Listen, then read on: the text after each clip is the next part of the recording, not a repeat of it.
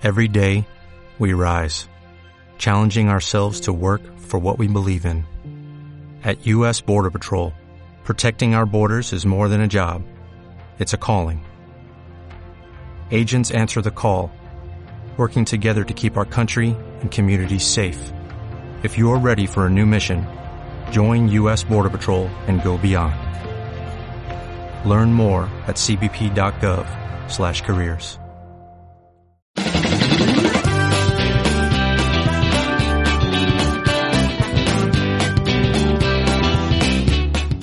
Carmenia en Casa. Este es un podcast creado por Carmenia Moreno. Bienvenidos un día más a mi casa. Yo soy Carmenia y hoy os traigo a Dani Carán, mi amigo de Casus Belli. Hola, ¿cómo estás? Hola Carmen, ¿qué tal? ¿Cómo estás? Bueno, un poquito más recuperada. He recuperado el, la respiración, así que puedo volver a grabar, que lo siento mucho. He dejado a mis oyentes una semana de parón sin nada que escuchar y bueno, eran por problemillas de salud y vamos a ver si tiramos para adelante. Bueno, Dani, tú eres un grande de estos del podcasting y, y has venido a mi casa, así que te tengo que dar muchísimas gracias. No, gracias a ti. Yo esto me encantan estos podcasts un poquito más, más personales, ¿no? Donde dejamos la temática militar y bombas y tiros y, y vamos un poquito a, a, charlar como amigos, vamos, que es lo, que es lo que más me divierte. Oye, pues ahí estás tú con tu podcast de superguerra y todo eso y ahí no cuentas un poco el tu día a día del confinamiento. Así que quiero que me cuentes qué tal han ido estos dos meses en casa.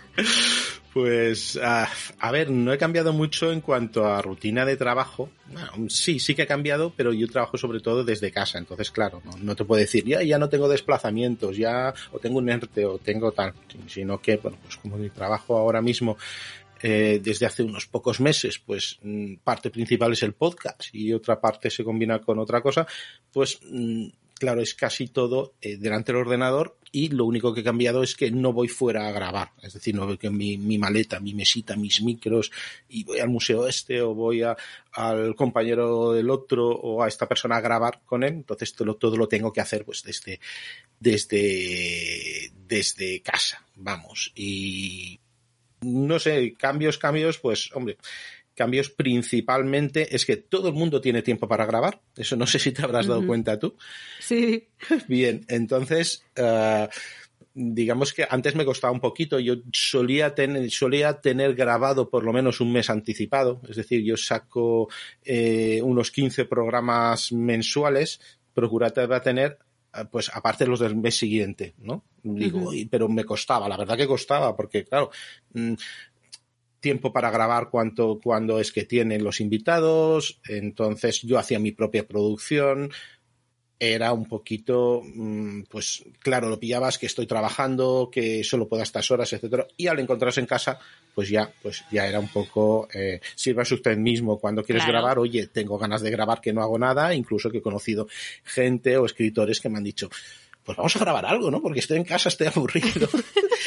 pero, o sea, pero Dani, además tu podcast está súper documentado. Sacas tiempo en toda, eh, cada mes a documentarte, conectar con, con los invitados, grabar, editar, la producción, postproducción, todo eso me parece, wow, 15 ¿Tiene? por mes es, es muchísimo. Sí. Tiene, es tiene como... truco, eh, tiene truco. Tiene truco, a ver, tiene truco que se trabaja, ¿vale? Yo trabajo mucho, pero también tiene truco en que mmm, si yo hago un programa propio, producción propia, eh, pues entonces sí que me pongo a investigar y lleva pues horas de investigación. ¿no? No, es, no es que haga una tesis, que no se equivoque nadie, pues cojo pues un par de libros, cojo información en internet, alguna entrevista y entonces haces tu programa, ¿no? Y tardas 8, 10, 12 horas en hacer un programa tú.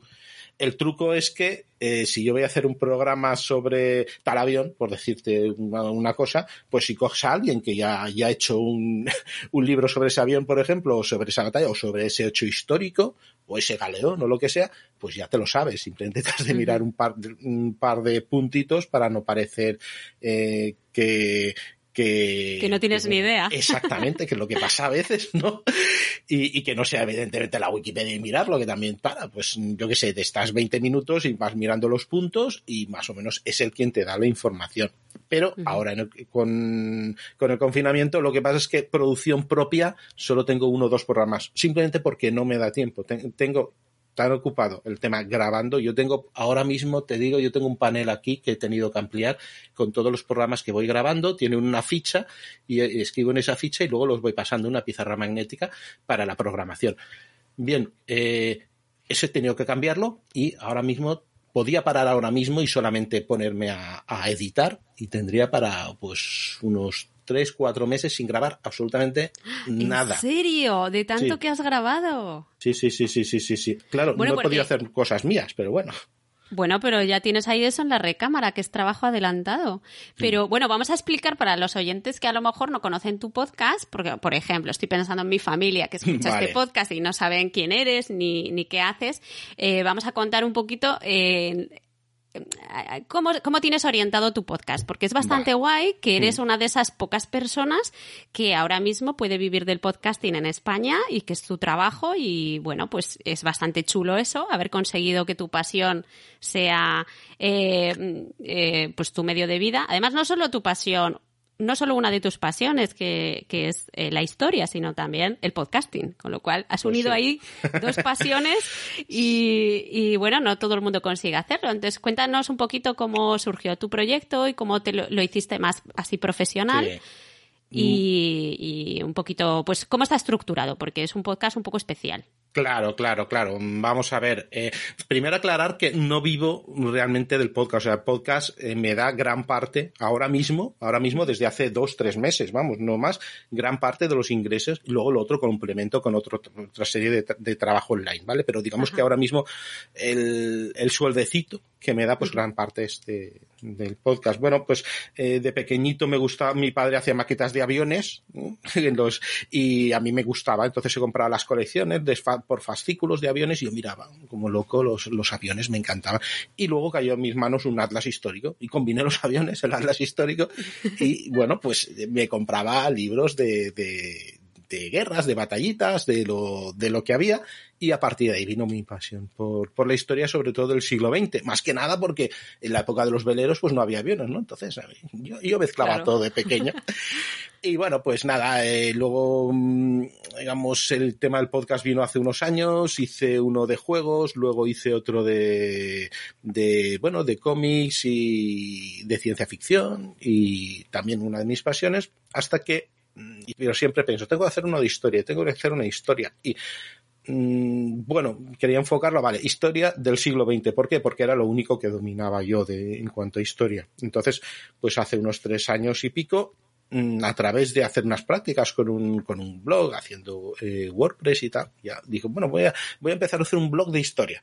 Pero se me ocurrió hacer, mira, en vez de un blog de historia, y vamos a hacer podcast, que es lo que, que es lo que me gusta. Y empecé ahí y seguí, seguí, seguí, poco a poco fui, fui subiendo de, de, pues, de, suscripciones, de, oyentes y sobre todo empezaban a, a, conectar conmigo. Ostras, pues me gusta lo que haces, ¿no? Pues típico. ¿Qué, ¿Qué, te parece esto? Y, y empezaba a ofrecerse a la gente. Oye, yo podía hacer esto, podía hacer lo otro. Y, oye, pues venga, vamos con los medios que tenía poco a poco fue subiendo. La verdad que también Evox se portó bastante bien, rápidamente pues me dio, cancha, sin yo decirles nada, ni conocerme, ni nada, ni pagar ningún extra, ni, ni nada. Y bueno, mm, pues el programa se ve que valía la pena, fue subiendo de números y poco a poco me fui implicando más, implicando más. Y desde hace un año y pico, pues hubo un cambio de situación laboral, digamos que mi empresa, pues, eh, mi empresa cerró, eh, y digo, bueno, pues mm, vamos a, vamos a darle caña a esto porque realmente es mi pasión y es lo que, es lo que me gusta. Porque, ¿A qué te dedicabas tú antes? Pues yo estaba en una distribuidora de libros. una subdistribuidora, pues si tienes un libro de matemáticas, pues nosotros nos encargamos de dártelo. Si querías el último libro de Pérez Reverte, pues eh, también. Estuve unos 12 años ahí. Uh. Y bueno, pues nada, salí bien, ¿no? O sea, me indemnizaron bien, me quedó bien la cosa y dije, bueno, pues vamos a tomárnoslo tranquilamente y si no sale algo que me apasione en este momento sí que podía decir, o sea, no es que estuviese desesperado, os necesito un curro.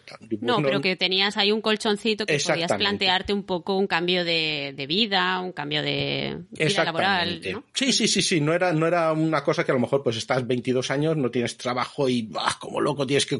No, pues mm. no, estaba bastante bien, tenía un colchón, tenía mis ahorros, digo, bueno, vamos a tomarnos tranquilamente, ya llegará el momento. Y mientras, bueno, pues vamos, vamos a empezar a, con el podcast, vamos a potenciarlo, vamos a darle otro programa más, vamos a poner en tema de, de las suscripciones de fans, pues vamos a potenciarlo, etcétera, etcétera. Y escucha, si poco a poco puedo hacer un, de Casus Belli, se llama Casus Belli, por cierto, el programa y es de historia américa del siglo XX, y hacer, mm, hacer de esto mi, mi trabajo, como mínimo parte de, de, mi trabajo, eh, pues mm, quiere decir que voy a poderle meter más horas, voy a poder mm, buscar mucha más gente, los temas estarán más trabajados, podré investigar para poder hacer mejor sonido, podré hacer el programa que a mí me gustaría, ¿no?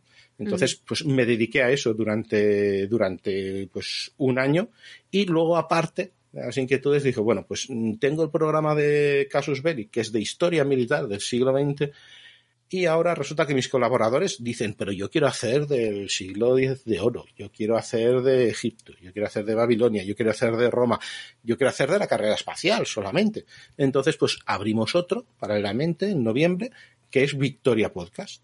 Y Victoria Podcast trata de, bueno, entre comillas, todo aquello que no trata casos belli, pero que son las inquietudes que tenemos, pues de que mm, podemos hablar, por ejemplo, de los vikingos, o podemos hablar de los tercios, o podemos hablar de, ¿qué te diré yo? De la historia de los, de los marines del siglo XVIII, o del, del mito, la realidad del rey Arturo, mm, o o, por ejemplo, el nacimiento prehistórico del Japón, pues esas cosas. Entonces tenemos Casus Belli, que es el principal, y luego otro más pequeñito que va creciendo poco a poco, que es de historia universal, que es eh, Victoria. Y bueno, y aquí estoy yo ahora mismo, pues como mi ocupación principal, no la única, ¿de acuerdo? No es mi único trabajo, pero sí pero que... principal, sí. Ahora mismo sí.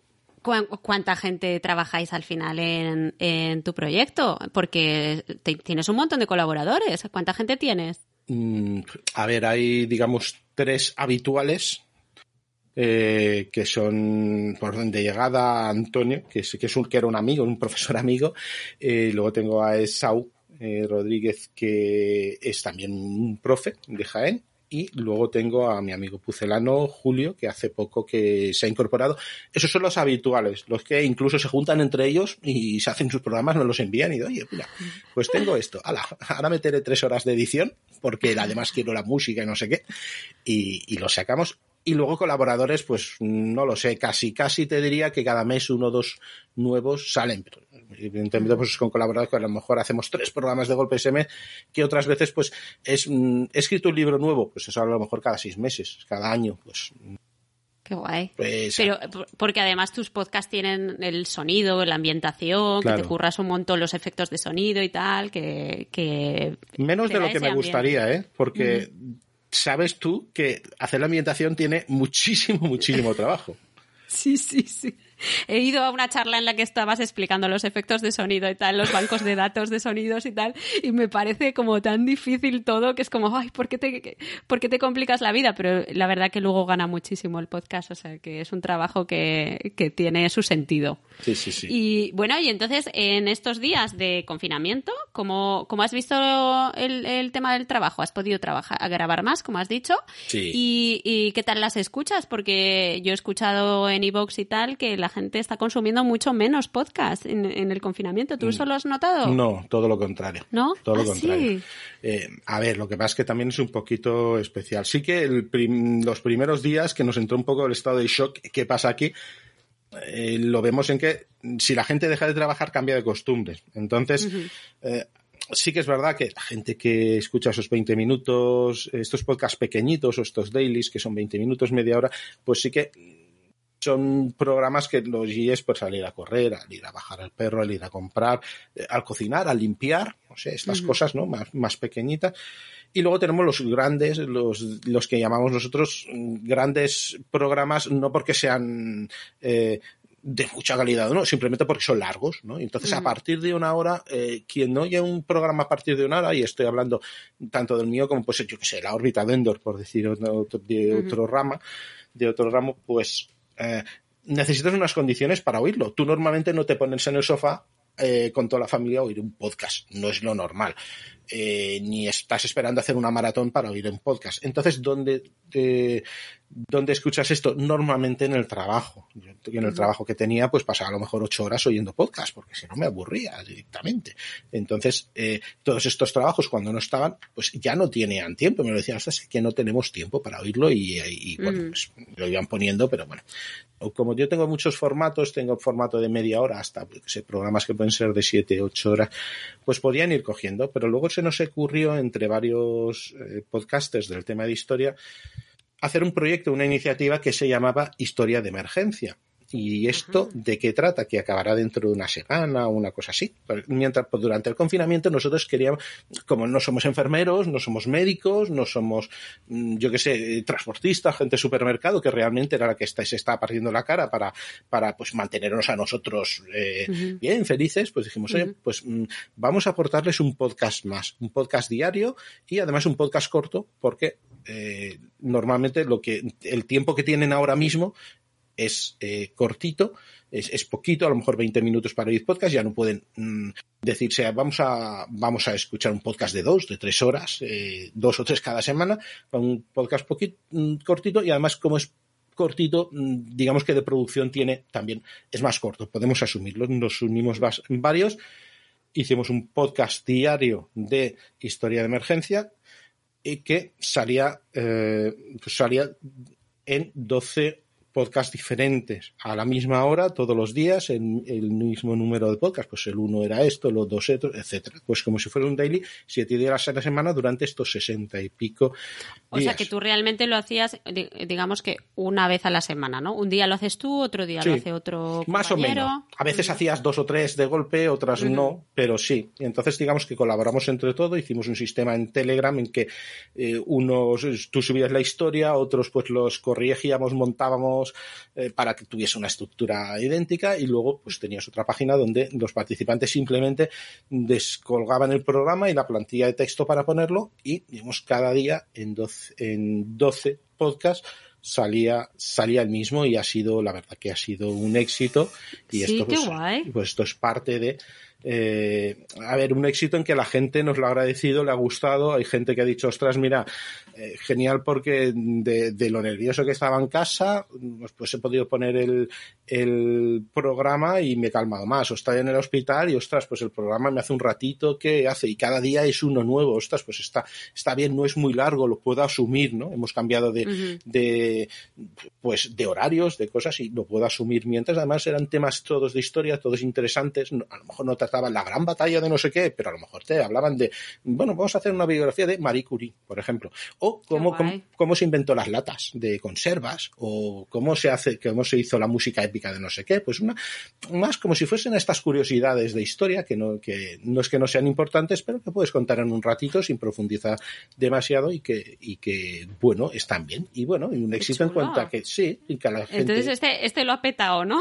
Sí, sí, este lo ha petado, este lo ha petado, entonces, eh, bueno, pues hemos formado esto, lo acabaremos dentro de poco porque ya, claro, ya no tiene la idea, ya la gente va a trabajar, ya no son los mismos horarios y lo, vamos a cerrar con un gran programa hablando todos, todos los, los participantes a la vez. Y este sí, a ver, nivel de escuchas también, ¿no? Quiero decir, nivel de escuchas, pues te estoy diciendo que son programas que conjuntos pues tendrán unas 20, 30 mil eh, escuchas reales eh, cada uno, o sea, un, apetado pero sin embargo nosotros creíamos que nuestros programas normales se resentirían eh, aunque no, ya te digo, el objetivo principal era, bueno, a nuestros oyentes y a más gente ponerle algo que distraerse y pueden hacerlo en 20 minutos, que es mientras mm, freo los platos, mientras barro, mientras salgo a sacar el perro, mientras voy a dormir en un ratito que no tenga que, que sentarme porque evidentemente luego eh, si bajamos al, al, terreno práctico no tiene competencia sentarse con tu pareja, por ejemplo, a ver Netflix, ¿no? No, no, no es lo mismo, el podcast más íntimo. Claro.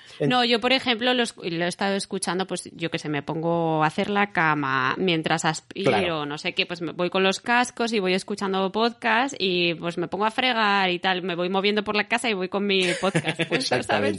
Pero entiendo que hay mucha gente que no, pero es que Rafa y yo, como somos también consumidores de podcast y podcasters los dos, pues hacemos mucho eso y cada uno va con su podcast puesto y, claro. y sí que, sabe, yo sé que no es la situación normal, ¿no? Pero que intento aprovechar cualquier ratillo para escuchar. Uh -huh. Sí, sí, sí. Bueno, pues muy buena idea. Entonces, historia de emergencia. Pues nada, lo dejaré también en las notas del podcast para ver si la gente se anima a escucharlo. Y yo lo voy a, le voy a echar una oída porque ese tipo de podcast a mí me gustan mucho, de curiosidades así de historia y tal. Me gusta un montón.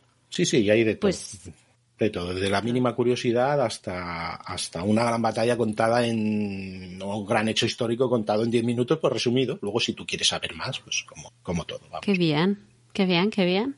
Bueno, pues nada, pues entonces tú no has, no has estado muy agobiado con el confinamiento, has estado ocupado. He tenido. Has estado bien. El problema que he tenido ha sido más local. El programa que he tenido, claro, todo el mundo ha querido grabar, o sea, yo encantado, pero el, pro, el, problema que he tenido que, claro, tengo un crío de 12 años, que tiene muy buenas notas, es muy guay y tal, y, pero, eh, claro, ahora te, te, lo ponías por las mañanas a, a estudiar contigo, ¿no? Pues hacer los claro. deberes a tal, que todo el mundo que ha tenido críos pues ha pasado por eso.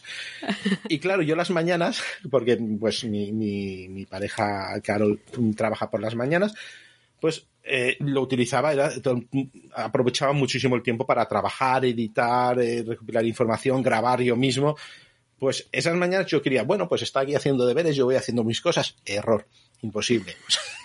No te dejan ni un minuto, pero no, yo creía que era yo, no, no, no, todos los que he hablado no te dejan ni un minuto, ni un minuto en paz, pero bueno, esa ha sido la gran queja del confinamiento de la gente ¿verdad? con hijos en plan, Dios mío, autonomía, por favor. exactamente, exactamente. Entonces, pues, y ya puedes hacer lo que quieras, ¿no? Te compro una mesa más grande para que ponga aquí, pero que necesito que me expliques no sé qué. Vale, pero es que esto no me lo ha explicado, pero es que... Entonces todo esto, pues, ¿qué quieres que te diga? Hay un momento que oyes por quinta vez el mismo trozo que ibas a editar y te llama otra vez, dices, lo dejo y, y, y por la tarde, por la tarde me pongo y ya no te digo ni grabar, evidentemente no puedes, luego escribir guiones. Yo utilizo un, un, programa de transcripción, es decir, no escribo de, con el teclado, sino que yo lo voy dictando y entonces Ajá. lo utilizo mucho. La verdad que, que, desde que descubrí eso, pues trabajo mucho mejor. Eh, pues no lo puedo utilizar porque a lo mejor eh, una, claro, mmm, dices, bueno, está estudiando, está haciendo, pues no voy a ir haciendo, eh, no voy a ir hablando, la verdad que molesto. Claro, ¿no? porque le marea, ¿no? Exactamente, dices, ostras, pero luego a lo mejor dices, bueno, pues como hemos hecho una especie de, eh, bueno, el recreo será de 11 a 11 y media, y tú estás tranquilamente dictando, a lo mejor al principio me pasaba y, y, se colaba, oye Dani, esto no sé qué de este juego y no sé cuánto, y te, te lo escribía todo y ostras, espérate, espérate, que me lías. Pero bueno, escucha, pues se lleva. Y, oye, ¿cómo se llama ese programa? Eh, we, es transcribe de We Really. Te pondré el. Es un programa, no es, eh, no es gratuito, tiene una, digamos, un, creo que es unos 15 días gratuitos, pero creo que son 20 24 dólares al año. Que es decir, estamos ah. hablando que por 2 dólares tienes un programa de transcripción que es bastante, bastante bueno. Bastante te, fíjate te que eh, fíjate que justo es una de las cosas que iba a que iba a hablar yo hoy en el podcast que, que me ha llegado un email que yo creo que es spam no mm. estoy muy segura creo que sí vamos que pues es una empresa que se ofrece a hacerte la transcripción de tu podcast oh para después, eh, por si quieres, por ejemplo, publicar un libro con los episodios de, de claro. tu podcast, sí, sí, sí, o si quieres, por ejemplo, para mejorar el SEO de tu, de tu página web, ¿no? Claro, puedes meter también el texto de tal, y, o para temas de accesibilidad, ¿no? De, pues a lo mejor un sordo quiere escuchar tu podcast, pero no puede escucharlo, entonces eh, pues, tiene, el, tiene la transcripción. Y, y, nada, me llegó el email y dije, jo, qué interesante, pero me parece a mí que están llamando a una puerta equivocada, porque yo no tengo para ponerme a, a pagar transcripciones, pero me parece muy guay. Lo que pasa es que una cosa es la transcripción que tú haces, digamos, tú haces un dictado, y lo que te ofrece a él es muy interesante porque realmente pues, te pone todo tu podcast escrito que está bastante, fallan, ¿eh? pero bueno, bastante bien. Lo que pasa es que eso utiliza mucho eh, mucha máquina y eso sí que es caro. Realmente sí que es caro. Eso sí que a lo mejor sale cada hora a euro y medio, dos. Entonces sí que es una cosa que sale bastante cara. Pero bueno. Claro, si lo calculas al final todo, ¿no? Sí. Pues eh, voy a decir cómo se llama la empresa, en, a ver si lo... Bueno, pues creo que lo, pondré en las notas del podcast también cómo se llama la empresa que hace esto, por si a alguien le interesa investigar un poquito, porque yo lo mandé directamente a la bandeja de spam, pero sí que le hice una captura de pantalla para enseñárselo a EOB de, de Por qué Podcast, para decirle, mira qué interesante lo que me han, lo que me han ofrecido. Y nada, pues por si hay algún oyente que le interesa el servicio, pues, pues también está. Bueno, pues también tenemos tu programita y eso. Y bueno, pues venga, vamos a pasar a recomendaciones. Mm, después de saber tu, después de saber tu experiencia como padre intentando grabar. intentando Cosa imposible, abandonar toda esperanza, porque no, y creo que trabajo el doble, pero bueno. Pues a ver, hoy tú me ibas a recomendar un cómic, ¿no? Sí, sí, sí. Bueno, de hecho, uno de los últimos que he leído, yo soy muy de cómic, muy de cómic, yo tiro más por el europeo, aunque también el manga me gusta bastante. Y eh, he vuelto a recuperar pues estos mm, cómics franco-belgas eh, y normalmente que tratan un poquito sobre temas, mm, digamos, de que te planteas mucho moralmente que, la moral puede ser muy, muy ambigua. Y hace poco, eh, bueno, tenemos una serie totalmente integral que tiene un, que es, bueno, se llama Érase una vez en Francia. Esto está editado aquí por norma, son tres volúmenes, cada uno son unos 25 euros cada volumen, porque realmente cada volumen son dos álbumes. En realidad son seis álbumes en la versión original en la versión original eh, francesa. Es interesante porque tiene un premio Anguleme, un premio Anguleme a la mejor serie, no me acuerdo si era del 2013 o del 2014. Anguleme es como los Oscars de los mm, de los cómics europeos, pues el gran premio es del Salón de Anguleme, aunque hay aunque hay más, ¿no? Aunque hay más. ¿De qué trata? Bueno, pues eh, esto es un judío rumano emigrante que viene a París que se llama Joseph eh, Janovici. Este hombre llega, pues es un poco antes de la Segunda Guerra Mundial, totalmente analfabeto, pero es un as para los negocios. Empieza como chatarrero, hace un dinero bestial y viene la guerra, ocupan París y él se dedica a venderle y hacerse rico a costa de los alemanes y a la vez eh, digamos que apadrina a la resistencia francesa, pero de una manera moralmente, bueno, pues moralmente muy ambigua. Es decir, ayuda a los nazis, pero luego los entorpezco, pero luego los ayuda a la vez. Mm. Ayuda a la resistencia, pero luego me cargo a estos de la resistencia, pero porque intento proteger a los otros. Entonces es de una especie de superviviente, pero a nivel de multimillonario y bueno, sí, pero estos personajes interesantes, ¿no? Que no es ni blanco ni negro, sino que tiene, está lleno de grises y de doble moral, ¿no? ¿Cómo se llama el cómic? Érase una vez Francia, es de Fabien Nury y Sylvain Vallée. Está en Norma Comics, son tres volúmenes y cada volumen, te he dicho 25, son 22 euros. Y la verdad, eh, yo pensaba, digo, ah, pues mm, como estamos haciendo un, un spin-off que se llama Comics 10 y ahí hablamos, pues en Norma Comics, que de Norma Comics tenía esto y en Comics City, que es la tienda donde suelo frecuentar, pues me dijeron, oye, mira, pues llévate estos porque eh, también pues tratan eh, tratan sobre la guerra etcétera pero yo me creía más un cómic bélico que era esto y me encuentro con esta maravilla no digo esto, esto es esto es esto es genial, esto es genial. Además que no lo dejas, quieres saber más lo que va a pasar, te sorprendes cada vez más. Luego está, mm, veremos qué pasa toda la guerra, no quiero hacer spoilers, pero pasa toda la guerra y lo que le pasa después. Y digamos que mm. este hombre que era un aprovechado o realmente tenía principios o no los tiene, o tiene unos principios que nosotros, eh, que no son los nuestros, pero no tienen por qué ser incorrectos, aunque sean muy bestias bueno, pues es, es, un, es un poquito Muy interesante, muy interesante. Es que cuando me recomendáis un cómic me gusta buscarlo en Google para ver el dibujo, el tipo de dibujo y hacerme una idea, ¿no? Y la verdad es que es muy bonita la ilustración. Sí, sí, sí, sí, no, la ilustración es excelente. Aquí es el guion el, el, para mí el principal, pero eh, el dibujo queda fuera de dudas. Además, queda muy bien, eh, digamos, queda muy bien con el ambiente, va a jugar muy bien con las, con las luces, va cuando va a necesitar lugares claustrofóbicos porque hay una situación que lo requiere para crear tensión, lo verás mm, como, como eh, dibuja, digamos, pues a los nazis de la manera, digamos, que los veía más él, ¿no? Como el, digamos, el inspector intenta perseguirle, entonces lo ves con, con, otros tipos de luces, lo ves incluso enfocado diferente. Es, no, yo creo que, yo creo que es perfecto. Además, tener un premio Anguleme mm, quiere decir mm, que, te las, que, te has trabajado. No es un Oscar que a lo mejor tienes amiguetes. No, este te lo has trabajado, viene una serie de expertos y es muy difícil decir, no, es que no lo merecía, pero merecía otro. Normalmente es esto. Yo totalmente recomendado si quieres una lectura eh, apasionante, eh, si quieres una lectura, pues mm, también dentro un poco, ahonda dentro de, la historia de Francia, de la resistencia y de cómo se las gastaban y de cómo un superviviente pues tiene que tener esa doble moral una cosa muy ambigua. El tío no es que sea tridimensional en cuanto a, a la descripción, sino tiene 20 dimensiones diferentes, si quieren, para nada son personajes planos, pero absolutamente todos los que salen, no todos los, no los nazis son malvados, eh, o los nazis son muy buenos, o la resistencia son todo buenos, o el juego de complicidades.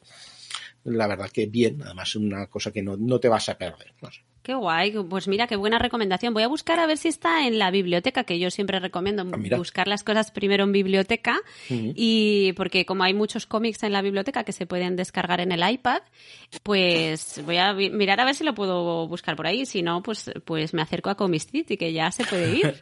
sí, sí, sí. Yo de hecho hace un par de semanas ya pasé y bueno, pues ponte los guantes, ponte la, el liquidito, mascarilla, pero bien, bien. Y bueno. ¿Cómo, ¿Cómo llevas la desescalada? Dani?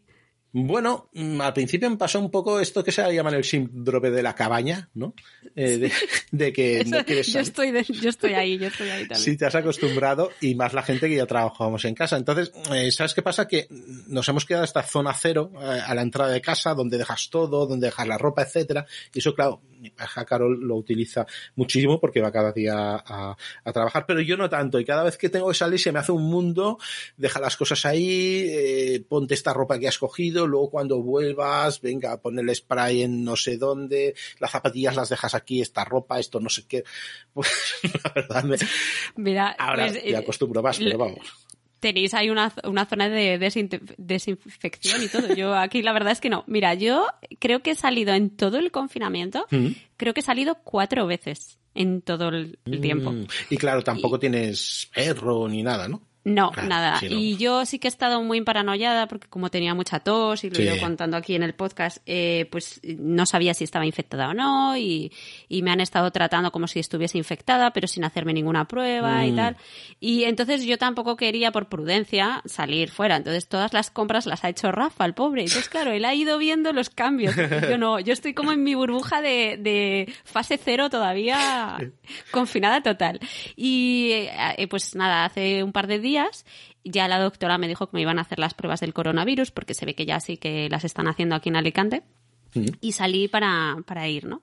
Y fue una sensación más rara de, de angustia, de estoy en la calle y hay mucha gente y no llevan mascarilla y tal. ¡Ah, socorro! ¿Por qué? Y claro, eh, eh, claro, ya esto que empiezas a, ver, yo iba con guantes y tal, y entonces voy a la cola, eso también es digno de contar, voy a la, el centro de salud está cerrado, pero tienen una puerta lateral donde mm, entra la gente para hacerse la prueba del coronavirus, ¿vale? Entonces, ¿qué tienen? En la calle han pintado unas rayas en el suelo y tienes que esperar ahí. Entonces, solo entras a un lugar que son como, no sé cómo te puedo decir, como 50 centímetros por 50 centímetros en el suelo. Es una cosa súper pequeña. Entonces, entras que te desinfectan los pies, ¿no? Eh, o sea, los zapatos y tal. Y entonces hay una silla que desinfectan según entra una persona y se, va, pues la desinfectan y te sientan a ti, ¿no? Entonces, claro, yo estoy ahí fuera esperando y se oye todo. Entonces, la primera señora que entra se le oye gritar, eh, como vomitar, no sé cuánto. Y, las que estamos aquí en la, en la cola fuera empezamos a ponernos inquietas, ¿no? En plan, ¿qué está pasando ahí dentro? Y la oímos a la señora, ¡ay, ay, qué mal, ay, qué mal! Y, y la, la señora que tenía yo enfrente justo delante de mí llevaba una mascarilla de estas buenas, ¿sabes? Yo llevo la típica de, de, de quirófano, Sí. porque no he encontrado otra. Y, y entonces la señora dice, uy, me estoy empezando a poner, a poner muy nerviosa escuchando a la señora. Y ahí digo, yo, yo también. Total, que entra la señora y yo estaba con mucha tos. Era la única que tosía en la cola. Y entra la señora que tenía delante y le oigo decir, mira, es que yo me he hecho ya una prueba y me ha dado positivo. Entonces vengo para, para ver si me vuelve a dar positivo. Pues yo creo que era para que la metieran en la seguridad Ah, social. ¿sabes? Porque yo creo que lo había hecho ella por su cuenta de estas que te puedes Sí. comprar. Entonces, claro, yo ya sabiendo que la señora de delante era positiva. Y ya, que iba yo detrás. Y ya me empecé a, ra- a rayar de, ay, ay, ay, que si no estoy infectada me voy a infectar por la señora esta. Y entonces ya, eh, bueno, pues nada, entró, entró la señora, ya salió, y entró yo, y ahora me dicen, siéntate aquí. Y claro, yo miro el asiento en plan, esta señora se ha sentado aquí, pero... Seguro que me puedo sentar. Pero ves. veo que le han echado que le han echado gel o Sí, no sí, sé sí. qué tal total que me siento. Y entonces la prueba es súper desagradable no, no te la han hecho no No, no, no, no, que va. No he tenido nunca pues mira te, te meten un palo a mí me dijo la doctora nada eso te hace te frotan un poco la mejilla por dentro yo vale vale y de repente, claro, oyendo los gritos de la señora aquella, yo, yo digo, ¿pero qué le están haciendo? Total, que, que lo que te hacen es que te meten un palo por la nariz, pero profundo, profundo, profundo, Uf. que te llega hasta no sé dónde de la campanilla, yo qué sé, súper desagradable que además la señora que te lo hace está totalmente, pues como las de la tele, ¿no? Totalmente de radiactiva de esta, con el traje amarillo, con la pantalla, con, bueno, súper protegida. Entonces la señora te hace que te sientes encima de tus manos para que mm, no, eh, no reacciones eh, con, como, sin darte cuenta, le agarres con la mano o algo. Sí. Porque no la puedes tocar, Bien. ¿no? Entonces te tienes que poner eh, con las manos debajo del culo. Ah, Y entonces eh, te mete el palo por la nariz, súper desagradable. Pero después te lo- eso lo mete en un, en un sobrecito y luego te saca otro palo y te lo mete en la garganta, pero en la garganta yo pensaba que era pues frotándome la, mejo- la mejilla, ¿no? Como me dijo la doctora. Pues no, es que te van detrás de la campanilla Mm. y te raspan por ahí. Y mira, te empieza, a mí me empezaron a entrar unas arcadas que iba a vomitar ahí. Y claro, la otra, no me toques, no me toques, porque, porque la otra va gritando, no me toques a todo el mundo, ¿no? Uy. Y yo con las manos ahí debajo. Y es verdad que, que te sale automáticamente llevarte las manos a la garganta, porque te están hurgando ahí en un sitio. Total, que ya, no, no, no toqué a la señora ni nada, tal, pero sí que tosí y me daba, me daba ahí como angustia, ¿sabes? Y ya me fui toda rayada de a ver si yo estoy infectada y he tosido, y, Sí. ¿sabes? Y al final te rayas. Y hay un brote Pero lo- aquí en Alicante brutal y tal. Claro, claro. Claro, y, y ya pensando, y la señora de delante, ¿y qué habrá hecho? ¿Y habrá tosido? Bueno, vas toda rayada. Pues me fui de ahí tosiendo mogollón, porque te encuentras regular, ¿sabes? De, es como muy desagradable. Fíjate, es una tontería, ¿no? Pero que te resulta desagradable que te metan Sí. los palos por ahí. Y ya me fui, y Rafa, ay, la flor del té, eres una flor del té súper delicada. Y yo, chico, a ti no te han metido el palo por ahí. O sea, si te va a meter por el culo, verás tú. Y- y- ya ves. Así que nada, pues estoy esperando, no sé qué día me llamarán para darme los resultados. Yo sinceramente creo que no tengo coronavirus y que creo que tengo una neumonía o algo así, porque tengo la tos muy persistente durante casi tres meses ya. Antes del coronavirus yo ya estaba mala y, y entonces yo creo que simplemente no me he curado bien, ¿sabes? Pero, pero yo qué sé, siempre te queda la duda. Como no, claro. me habían hecho pruebas, pues siempre te queda la duda. Pues nada, esa es mi experiencia con el coronavirus. Mira, yo te voy a recomendar una, una serie documental que te va a encantar. Venga. Que no sé si la has visto, pero te va a encantar.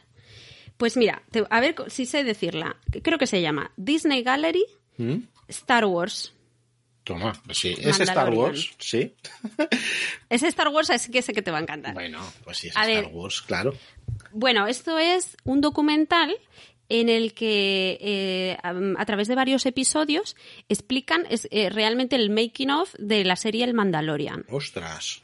Y es súper chulo porque eh, hacen como una mesa redonda en, el, en las que están los productores, bueno, los productores y los directores showrunners de, del Mandalorian, que son dos señores, y después en cada episodio pues tienen a diferentes invitados. Y entonces tienen pues a todos los directores que han pasado por ahí, entonces hablan pues de la visión cada uno de las directoras, de los directores eh, sobre cómo han intentado poner eh, su punto de vista pues eh, especial, ¿no? En cada episodio, porque hay una mujer que, que es eh, asiática, no sé si es pues de familia, no sé si japonesa o china o algo así, que es directora americana.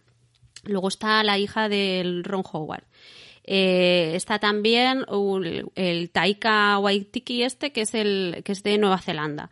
Y otro director, que ahora no recuerdo, pero que es afroamericano. Entonces, el- ellos cuentan cómo la influencia de, de cada uno, del bagaje personal de cada uno y del tipo de películas y de series que habían hecho previamente, pues cómo lo han ido eh, metiendo ¿no? en, en los episodios que les tocaba a cada uno en, y cómo han ido in- reinterpretando el universo de Star Wars, ¿no?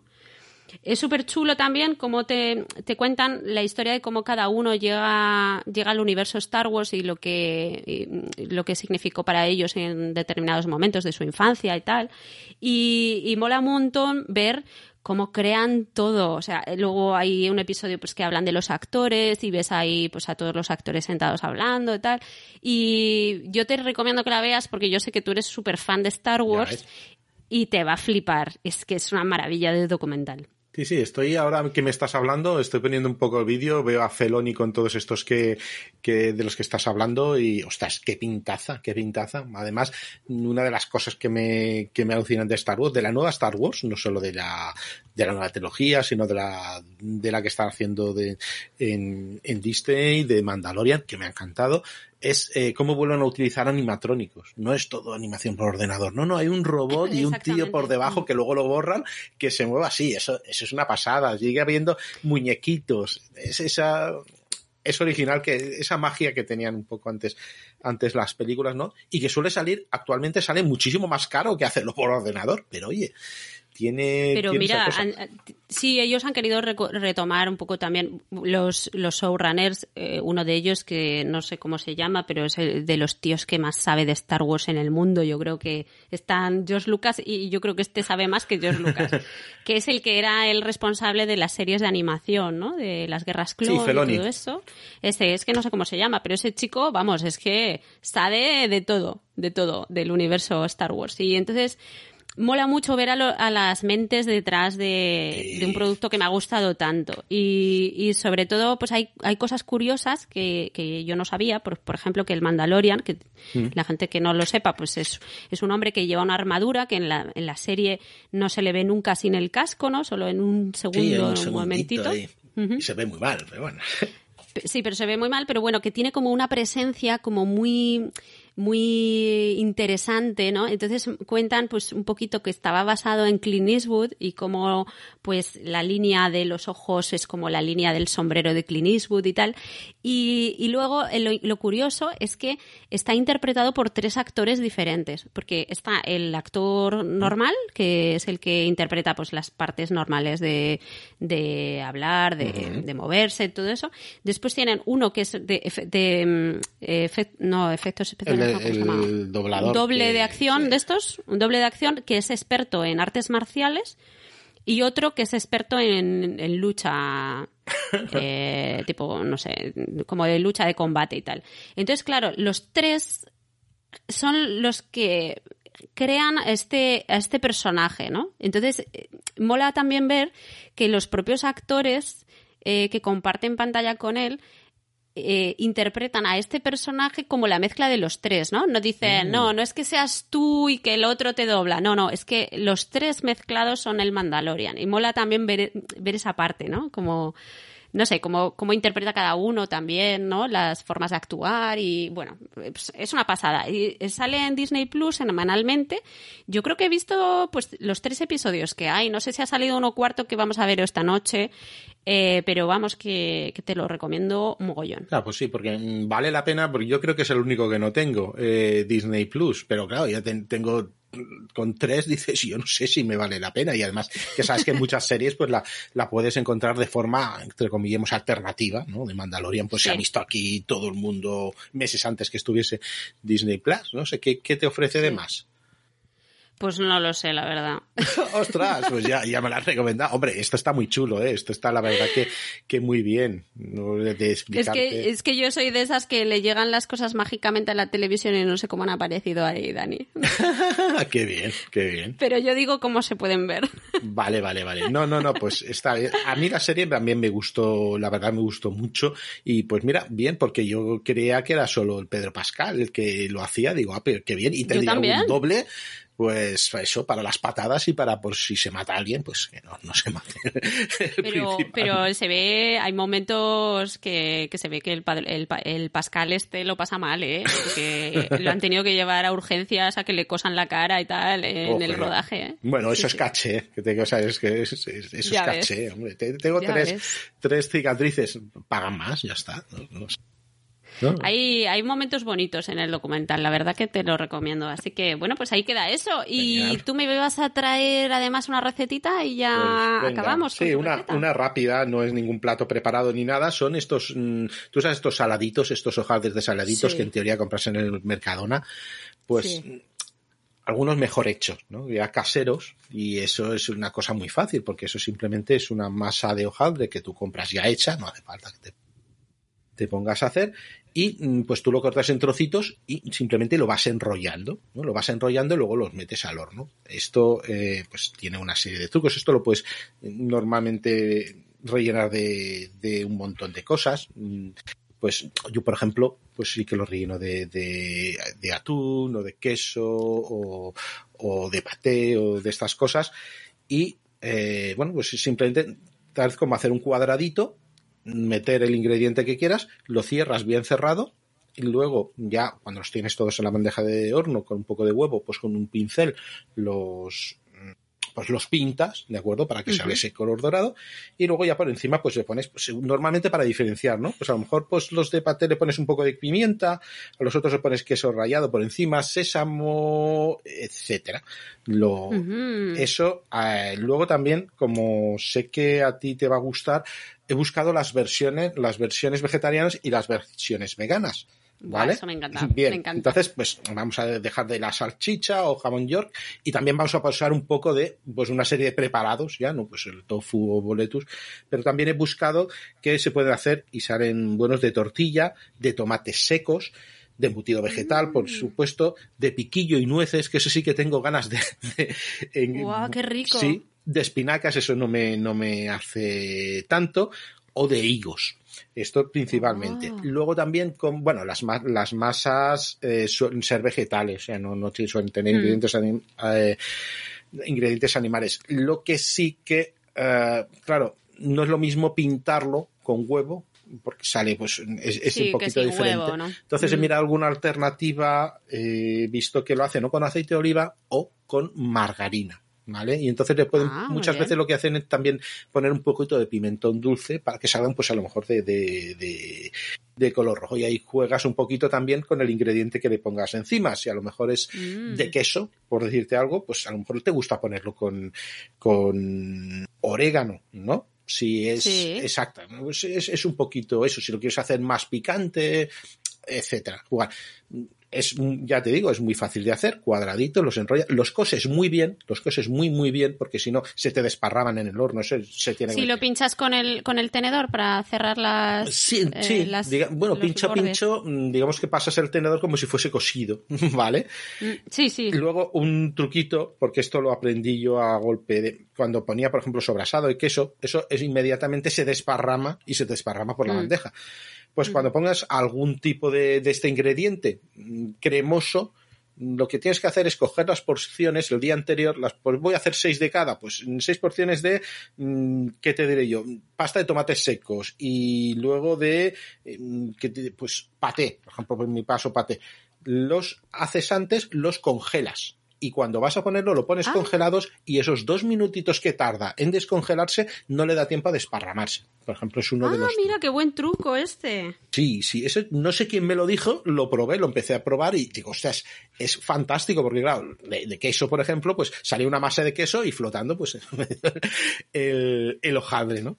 Y la verdad, en una bandeja... bueno. Sí, sí, sí, sí. Se hinchan mucho, o sea, van a, van a ocupar tres veces la... eh, lo que El era espacio, el volumen, eh, sí. el volumen sí y la verdad que no cuestan demasiado es un trabajito te vas a pasar una hora y media en la cocina y, pero luego ya como presentación o lo que aunque sean para ti, ¿no? como presentación, si tienes una fiesta o la típica mm, merienda o cena de sobaquillo, pues llevas eso y quedas, que más, quedas como Dios, ¿no? Joder, pues eh, muy buena receta, oye, que muchas gracias. Yo de este tipo de cosas he hecho muchas veces con dulce, en plan pues relleno de chocolate, con plátano, no sé qué, pero nunca lo había hecho con salado, así que me lo apunto porque me apetece mucho hacerlo además. Sí, sí, sí, sí. Además en la termomisa ya está re- eh, Ah, la receta de hacerte el hojaldre tu, tu propio y tal. Ah, eso es nivel pro ya, eso ya está, nivel pro. Sí, pero bueno, que es más fácil comprarlo, está claro. Sí, bueno. también. Es que si no lo tengo, pues mira, lo meto en un ratito en la Thermomix y se hace. Qué guay. Pues, oye, pues muy buena receta. Muchísimas gracias, Dani, por este rati- ratito conmigo en mi casa. Pues bien, perfecto. No, no, encantado. Vamos. A ver, ya te veo mejor, porque bueno, mm, le has contado, pero habíamos quedado de una forma, pero estabas hecha polvo y dijimos, bueno, vamos a parar, vamos a parar aquí a ver qué pasa. me supo, me supo muy mal porque tenía muchas, eh, muchas horas planificadas de podcast eh, la semana pasada con mucha gente interesante y nada, al final tuve que cancelar, cancelaros a todos.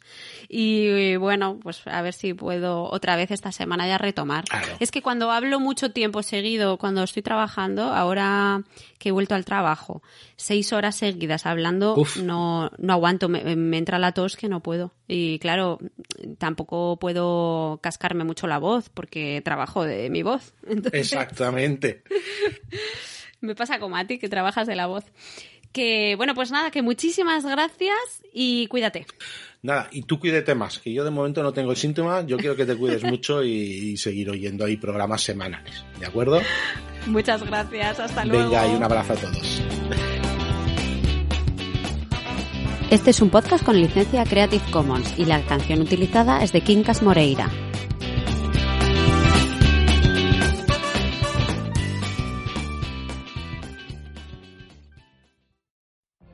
What if you could have a career where the opportunities are as vast as our nation, where it's not about mission statements, but a shared mission? At U.S. Customs and Border Protection, we go beyond to protect more than borders, from ship to shore, air to ground, cities to local communities. CBP agents and officers are keeping people safe. Join U.S. Customs and Border Protection and go beyond for something far greater than yourself. Learn more at cbp.gov/careers.